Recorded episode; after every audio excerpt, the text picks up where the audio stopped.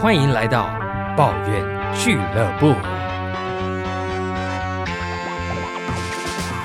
不管你是抱怨天气、抱怨人气、抱怨自己被遗弃，还是抱怨交通、抱怨情绪，甚至抱怨难看的电视剧，都欢迎你加入，一起释放你的负能量。你好，我是阿怪。我现在必须用非常严肃的态度欢迎你加入我们的抱怨俱乐部。首先呢，我要让你们知道，这并不是一个充满负能量的节目，因为我的生活已经够充满负能量了。我不希望你们在听到之后更加的充满负能量，所以呢，我决定开了起这个频道，开启这个节目，让大家可以听听看彼此的负能量到底是在抱怨什么东西。其实啊，抱怨对我们来说，它是好事，但也有可能是坏事，这取决于你怎么用它。因为一个人，你如果不抱怨，你没有办法把你的负能量释放出来，它是一件很可怕的事情啊。因为你想想看，如果你旁边的人他都不抱怨，就譬如说，我们总总是会抱怨嘛，因为一定就是会抱怨，你才会点进来听我节目嘛。因为我们是同温层，懂吗？譬如说，你今天说，哎呀，这个饭好难吃啊，但是你的旁边可能是一个非常佛系的朋友，他就说，哎呀，你不要在那边抱怨啦，他们农夫种田很辛苦呢，或者是说，今天天气真的超热。哎呀，你不要再抱怨啦！你要想想看，非洲那些小孩哦，他们那边更热的，他们晒到都变黑了。就是你，你懂我意思吗？就是如果你身边是这样的人，你会觉得，我只是想要传达一下我心里面现在的状况跟情绪给你，但是每次都被你打断，你知道吗？他听起来虽然是一个很正面的，说啊，你不要这样子想，你应该要怎么想？我们其实很幸福了。但其实换个角度来说，你就是一直在打枪我说的话。我们换个角度嘛，就譬如说我跟你说，哎，这个餐厅真好吃。然后另外一个说，啊，我跟你讲，这个才不好吃呢。这个怎样怎样，他也在打枪你嘛。只是因为正面讲到负面的东西，它比较容易被放大。所以说，人的抱怨它是非常重要的，因为他的抱怨可以让你释放你身边不好的、你身体里面不好的能量。但重点是你释放这个能量之后，你要怎么样？让它变成好的能量。所以说，抱怨之后最重要的事情就是要转念。山不转路转，路不转人转嘛。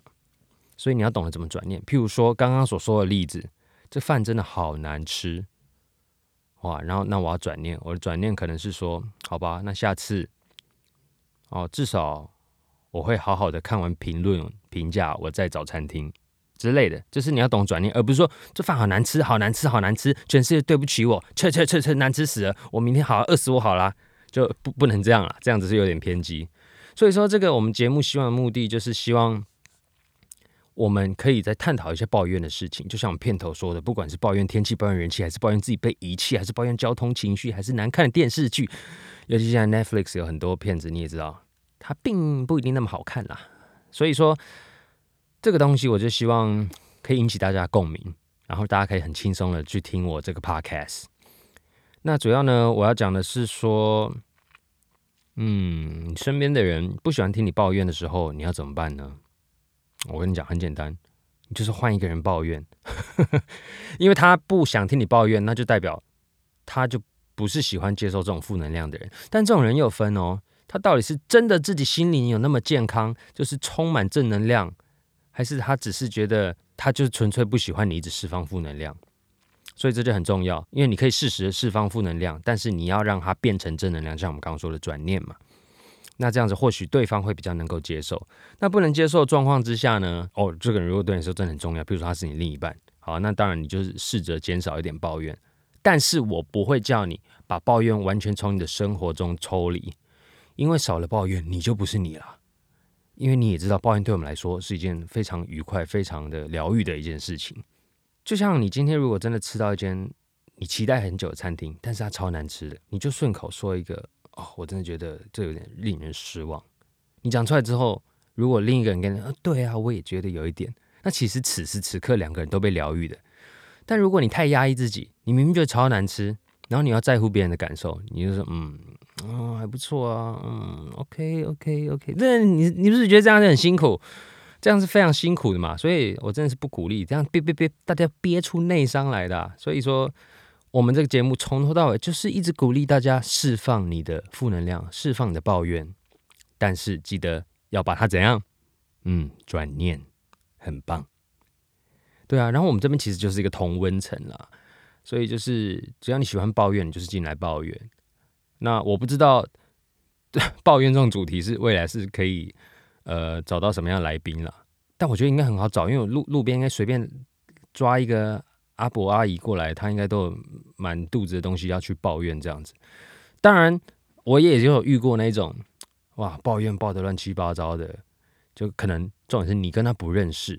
你也没讲过几句话，他就开始一直抱怨。哦，我跟你讲吼，这个物件安怎安怎啦，啊，这个天气安怎，这个台湾吼安怎安怎，啊，这个政府吼，啊，这个哦蔡英文哦，啊，像柯文哲啊啊，叭叭叭，哦，这个最最可怕，尤其讲到政治，那这个就这不在我们讨论范围啦，这个是有点 over，就是那些叔叔伯伯阿姨，就是我们看看就好，这时候你就微笑的，哼哼哈哈，好好，我还有事先走了，拜拜，这样子，哦，所以其实。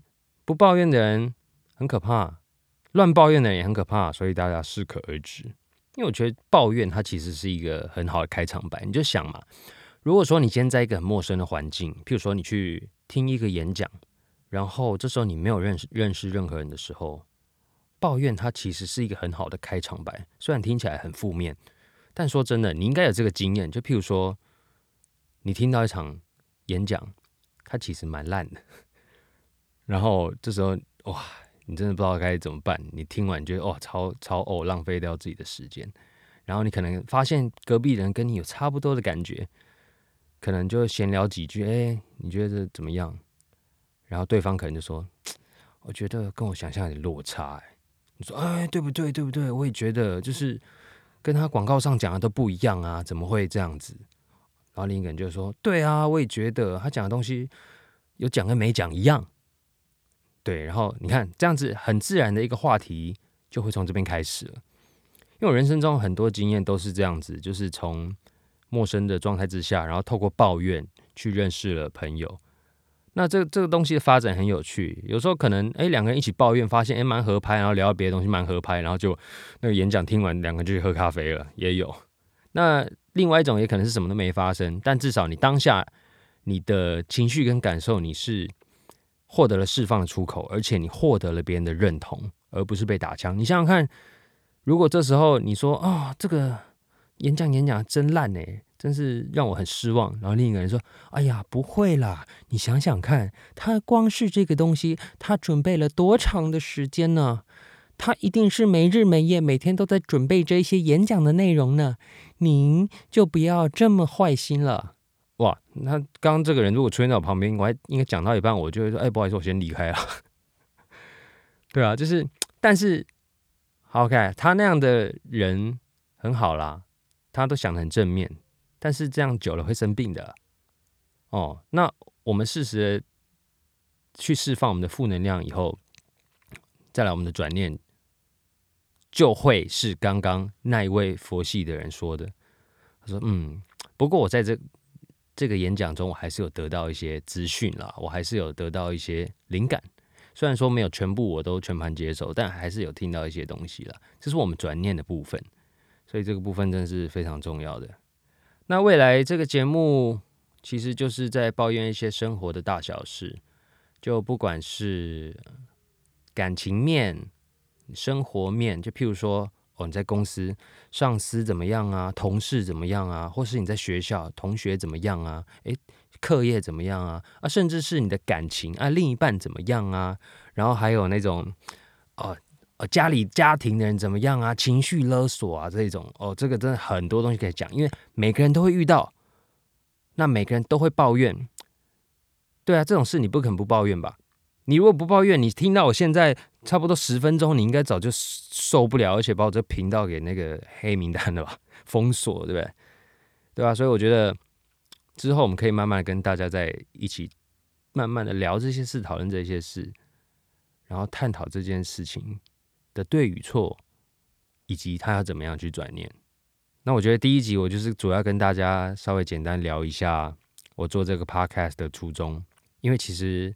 动机很单纯，我平常也是很喜欢抱怨，但是我常常会被人家靠腰说你不要再抱怨了，所以我就想说啊，不抱怨好辛苦啊，嗯，那我就开一个 podcast 来抱怨好，抱怨到爆，抱怨到爆，抱怨到爆呀！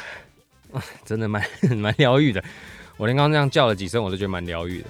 好啦，那我们就期待之后的节目会有什么样的火花产生了，我们就下次见了，啵啵。